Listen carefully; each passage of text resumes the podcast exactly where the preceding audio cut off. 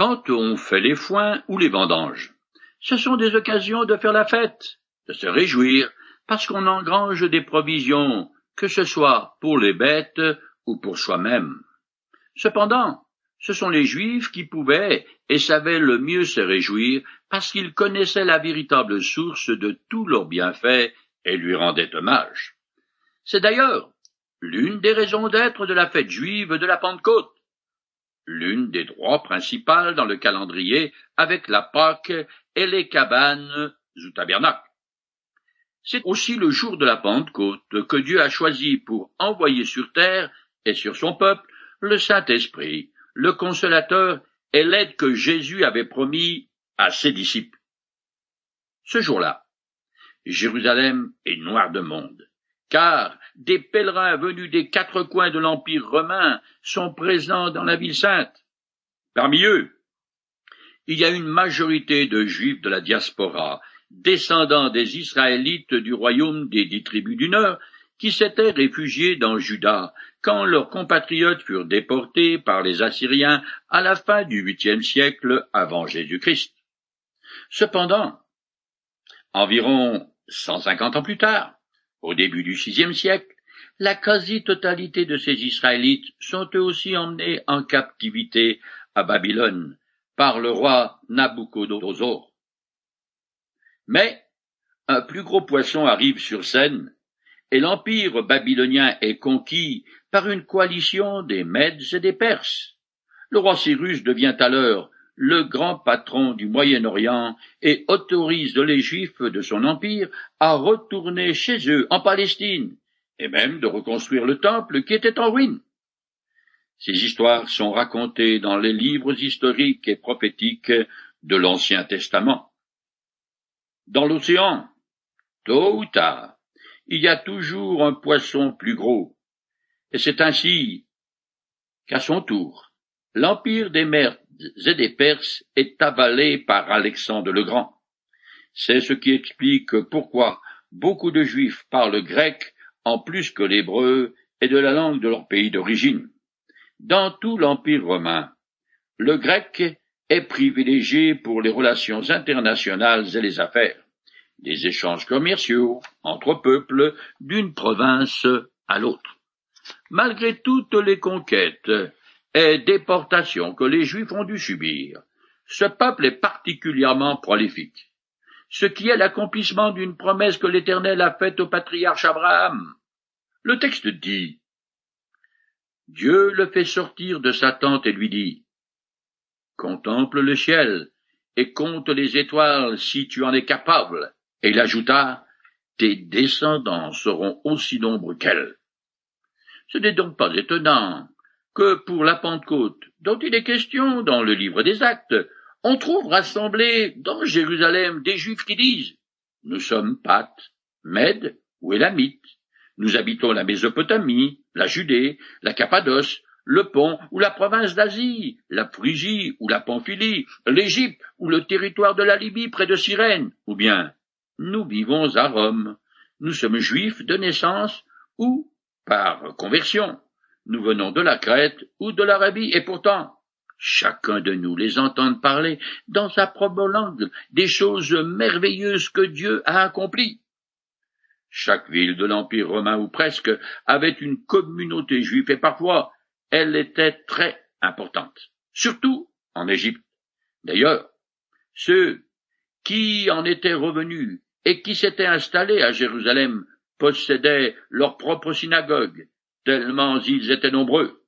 Un autre exemple de l'accomplissement de la promesse de Dieu à Abraham est que le quart de la population de la grande cité grecque de Cyrène, sur la côte ouest de l'Égypte, était juive. Parmi tous ces pèlerins, ceux qui ont le cœur bien disposé à l'égard de l'Éternel entendent les disciples parler des merveilles de Dieu dans leur propre dialecte. Cependant, ils vont avoir besoin des explications de Pierre pour comprendre exactement de quoi il retourne. Je continue à lire dans le second chapitre du livre des Actes. Alors Pierre se leva entouré des onze et, d'une voix forte, il dit à la foule, Écoutez-moi bien, vous qui habitez la Judée et vous tous qui séjournez à Jérusalem, comprenez ce qui se passe. Certains d'entre vous insinuent que ces hommes seraient ivres. Pas du tout.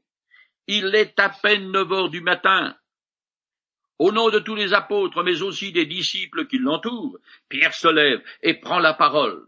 Ici encore, il s'aperçoit que c'est bien lui qui a reçu les clés du royaume des mains du Seigneur.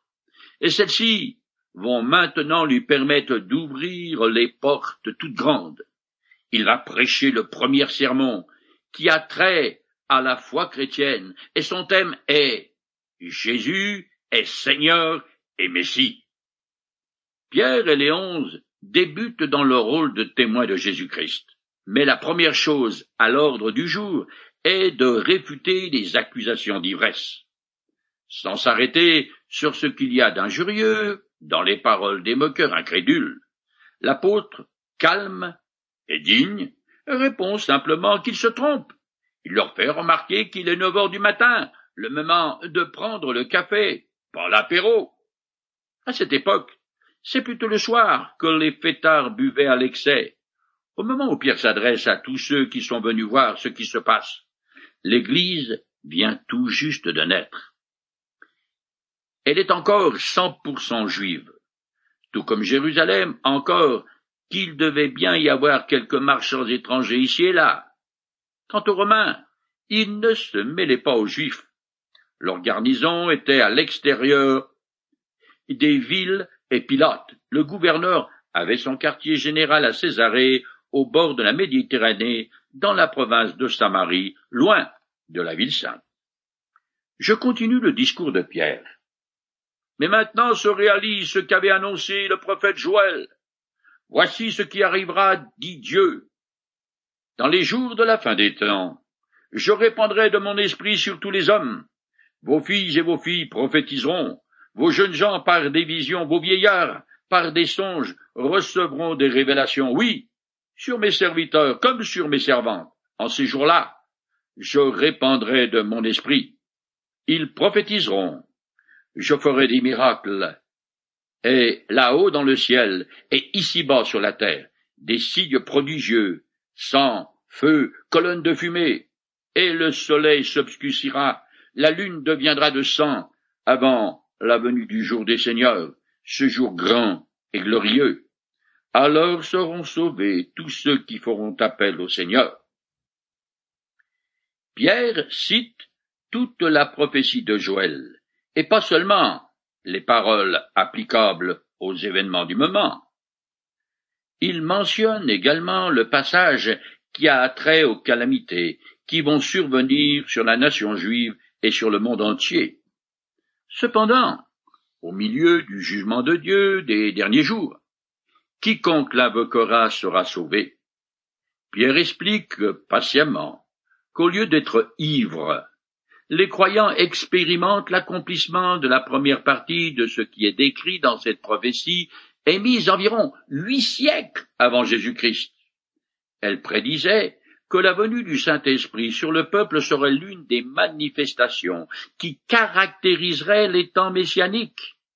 L'Esprit est donné avec abondance, et sur toute l'humanité sans distinction d'âge, de sexe ou de rang social. Il a une influence morale et sanctifiant, et s'accompagne de dons divers.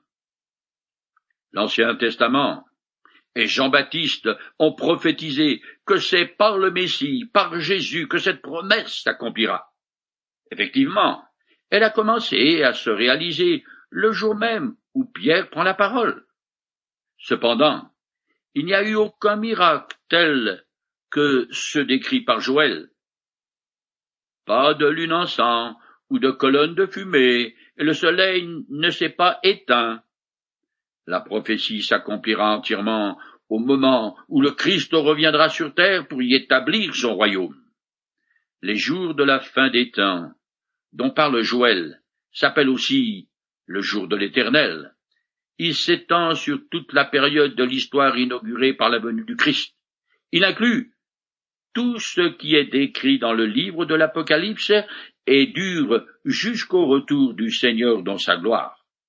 Tout ça pour dire que l'interprétation des prophéties bibliques est délicate et demande beaucoup de précautions, car elle se situe au croisement de l'au-delà et de l'espace-temps dans lequel nous vivons.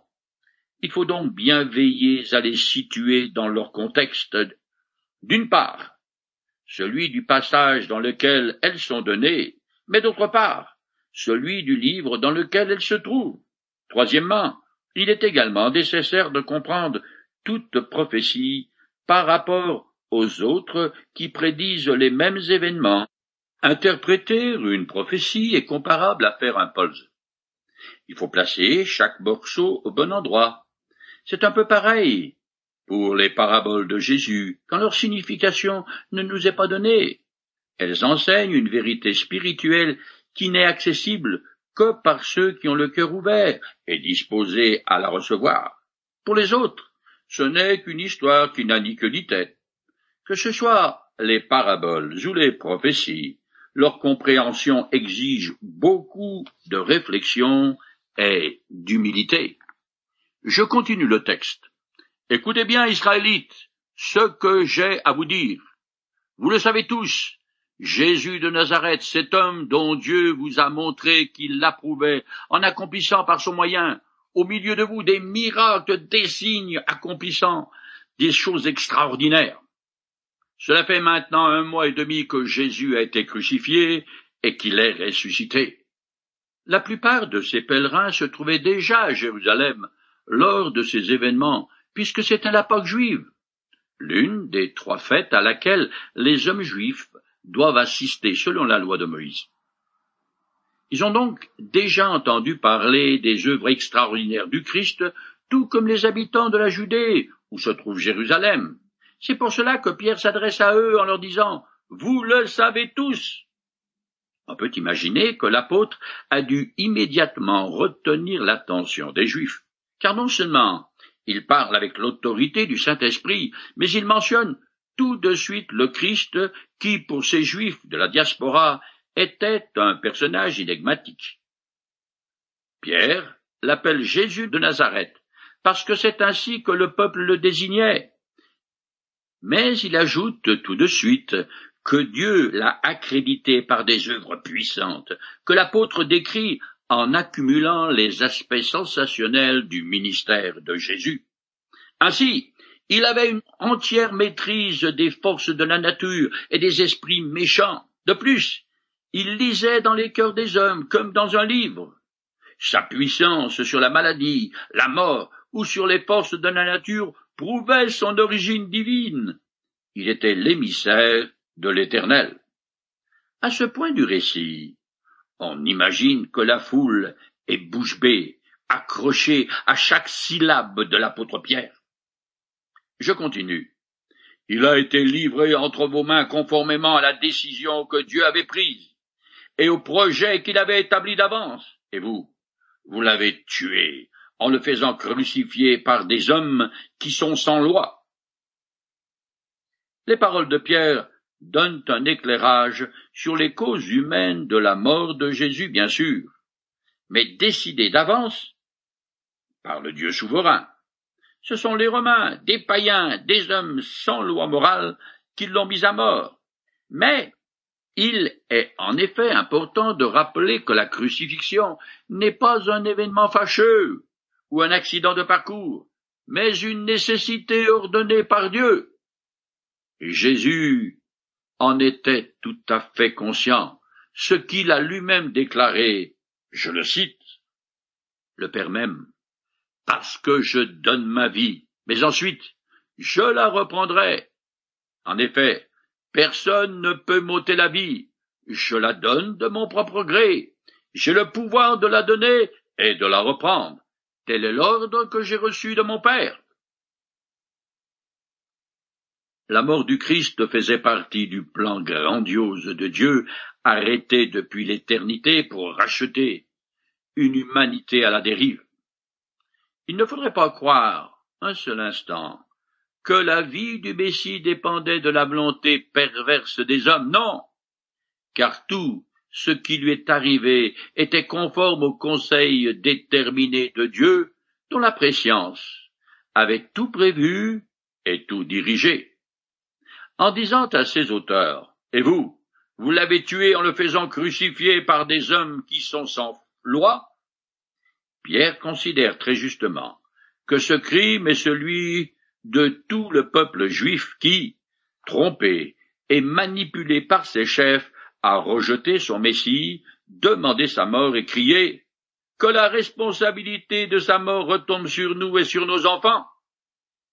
Au final, Pierre porte une double accusation, une contre la nation juive et l'autre contre les Romains. Car même si les choses se sont passées conformément au plan de Dieu, les auteurs du crime devront assumer les conséquences de leurs actes. Les païens et les juifs représentent le monde dans sa globalité, ce qui signifie que chacun d'entre nous, vous et moi inclus, est responsable de la mort du Christ. Il a été crucifié à cause de mes fautes et des vôtres, et je suis libre d'accepter ce sacrifice ou de le refuser. Cela dit, juridiquement, c'est Israël qui est le plus coupable. D'ailleurs, dans le livre des Actes, les apôtres reprochent huit fois aux Juifs et seulement deux fois aux païens d'avoir crucifié Jésus. Je continue. Mais Dieu a brisé les liens de la mort, il l'a ressuscité, car il était impossible que la mort le retienne captif. La mort est ici personnifiée, et ne pouvait pas retenir Jésus en son sein, parce qu'il est la vie. En tant que deuxième personne de la Trinité, il possède la vie en lui-même, et il en est la source. En outre, la volonté du Père était qu'il ressuscite. Pierre a dit deux mots en passant concernant le prodige que Jésus a accompli. Mais elles sont d'une importance secondaire par rapport à la résurrection sur laquelle il va longuement s'arrêter, car si la mort semble être la négation de la divinité de Jésus, la résurrection l'affirme d'une façon éclatante. Je continue avec une prophétie tirée d'un psaume. En effet, David dit de lui, Je voyais le Seigneur constamment devant moi, car il est à ma droite pour que je ne vacille pas. Voilà pourquoi mon cœur est plein de joie, et pourquoi mes paroles débordent d'allégresse. Même mon corps reposera dans l'espérance. Tu ne m'abandonneras pas dans le séjour des morts, tu ne laisseras pas ton serviteur fidèle se décomposer dans la tombe car tu m'as fait connaître le chemin de la vie, et tu me combleras de joie en ta présence. Cette prophétie est tirée d'un psaume composé par le roi David. Pierre cite exactement sa traduction grecque de la version septante. Ces paroles reflètent les pensées et l'état d'esprit du Christ quand a commencé son agonie juste avant son arrestation dans le jardin des Oliviers, jusqu'au moment où il poussa un grand cri disant Père, je remets mon esprit entre tes mains. Cette prophétie montre bien l'intimité entre Jésus et son Père, jusqu'au moment où Dieu l'a détourné de son Fils. Jésus savait tout au long qu'il ressusciterait et sera glorifié, ce qu'il avait d'ailleurs mentionné à ses disciples à plusieurs reprises. Cependant, il y a une parenthèse dont la durée ne nous est pas précisée, pendant laquelle Dieu le Père a abandonné son Fils parce qu'il portait tous les péchés de l'humanité sur lui. Depuis ceux d'Adam, en passant par les miens, et jusqu'à ceux de la dernière personne qui naîtra sur terre avant la fin du monde. C'est pendant ce laps de temps, alors qu'il est sur la croix, que Jésus s'est écrié d'une voix forte vers trois heures de l'après-midi.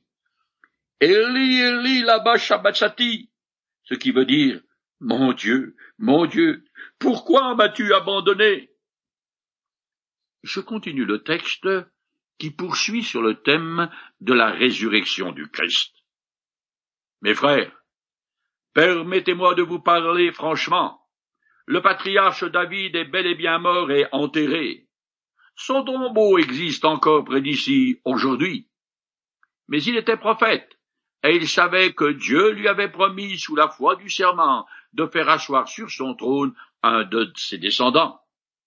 Ainsi, il a entrevu par avance la résurrection du Christ, et c'est celle qu'il parle en disant que Dieu ne l'abandonnera pas dans le séjour des morts et qu'il ne laissera pas son corps se décomposer. Dieu a ressuscité des morts ce Jésus dont je parle. Nous en sommes tous témoins. Pierre s'est d'abord adressé à ses auditeurs en leur disant Vous qui habitez la Judée, et vous tous qui séjournez à Jérusalem. Puis ensuite, sous le terme israélite, maintenant il s'identifie à ses compatriotes en les appelant mes frères, un terme affectif et respectueux afin de les entraîner à le suivre dans sa démonstration. Il appelle David patriarche, parce qu'il est le chef de la lignée royale de laquelle les Juifs attendaient leur Messie. Son argument est que la mort et la décomposition du corps de David sont la preuve que ce grand roi ne parlait pas de lui-même dans son psaume. D'ailleurs, son tombeau au sommet du mont Sion est bien connu et vénéré.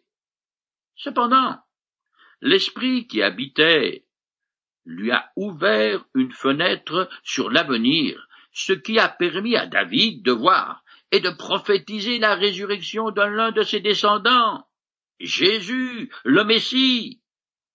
C'est la seconde fois que Pierre déclare que Dieu a ressuscité Jésus, et il ajoute Nous en sommes tous témoins. Je continue. Ensuite, il a été élevé pour siéger à la droite de Dieu, et maintenant, comme Dieu l'a promis, il a reçu du Père l'Esprit Saint, et il l'a répandu sur nous. C'est là ce que vous voyez et entendez. En effet, David, lui, n'est pas monté au ciel, mais il a dit, le Seigneur a dit à mon Seigneur, viens siéger à ma droite jusqu'à ce que j'ai mis tes ennemis comme un escabeau sous tes pieds. Dans le livre des Actes, les apôtres disent cinq fois qu'ils ont été témoins de la résurrection du Christ. Ils savaient de quoi ils parlaient. Pierre a prouvé qu'elle a bien eu lieu. Premièrement, en citant la prophétie du roi David qui l'annonçait, deuxièmement par le témoignage oculaire des disciples qui l'ont vu mort, puis vivant pendant quarante jours et qui, de plus, ont assisté bouche bée à son ascension. Et finalement, la résurrection, tout comme l'événement visible de Jésus dans les cieux, sont prouvés par les phénomènes surnaturels qui ont eu lieu à la Pentecôte. La venue du Saint-Esprit, les cent vingt réunis, a été marquée par des événements miraculeux. D'abord, le formidable brouhaha qui ressemblait à un vent impétueux, puis les flamèches qui se posaient sur la tête de chaque apôtre, et enfin le parler en langue que tous les auditeurs comprenaient, chacun dans son propre dialecte. Je continue. Voici donc ce que tout le peuple d'Israël doit savoir avec une entière certitude. Dieu a fait Seigneur et Messie ce Jésus que vous avez crucifié. La conclusion du discours est une apothéose. Il est adressé à tous les Israélites afin qu'ils sachent avec certitude que Dieu a fait Seigneur et Messie ce Jésus que vous avez crucifié. Dieu l'a élevé au-dessus de tout. Et vous, vous l'avez crucifié. Pierre veut déclencher un mouvement de repentance chez ses auditeurs. Son dernier mot est un aiguillon qui restera enfoncé dans les hommes jusqu'à ce qu'ils en soient retirés par la conversion et le pardon. En appelant Jésus Seigneur, Pierre fait référence au Seigneur de l'Ancien Testament, c'est-à-dire l'Éternel lui-même. Je continue. Ce discours toucha profondément ceux qui l'avaient entendu. Ils demandèrent à Pierre et aux autres apôtres, Frères, que devons-nous faire? Pierre a fait mouche. Les Juifs qui ont écouté son discours sont stupéfaits et fortement convaincus par le Saint-Esprit que tout ce qu'ils ont entendu est la vérité et qu'ils sont coupables. Ils posent alors une question teintée de désespoir. S'ils sont responsables d'avoir crucifié leur Messie, qui est maintenant exalté à la droite de Dieu, que peuvent-ils faire pour se racheter? Je continue. Pierre leur répondit. Repentez-vous pour que vos péchés vous soient pardonnés et que chacun de vous se fasse baptiser au nom de Jésus-Christ. Alors vous recevrez le don du Saint-Esprit, car la promesse est pour vous, pour vos enfants et pour tous ceux qui vivent dans les pays lointains, tous ceux que le Seigneur notre Dieu appellera. Ce passage est très riche d'enseignements sur le salut, car il met bout à bout le côté humain par l'impératif, repentez-vous, et le côté divin avec tout ce que le Seigneur notre Dieu appellera. La repentance est à la fois le sentiment douloureux du péché et le désir d'un renouvellement moral. Ce texte nous donne aussi la signification du baptême d'eau, qui est le signe extérieur et visible de la repentance, de la démarche intérieure qui conduit à la foi et au salut. Dans le livre des actes, la repentance est mentionnée dix fois par les apôtres. Par le baptême d'eau, le croyant témoigne qu'il a opéré un retour sur lui-même, qu'il a placé sa confiance en Jésus-Christ, et que l'orientation de sa vie, ses priorités, ses valeurs ont totalement changé. Le baptême est une confession de foi publique et le symbole de l'action de Dieu dans la vie du croyant. Cependant, il ne communique pas de grâce particulière. C'est la foi en Jésus-Christ et elle seule qui procure la vie éternelle.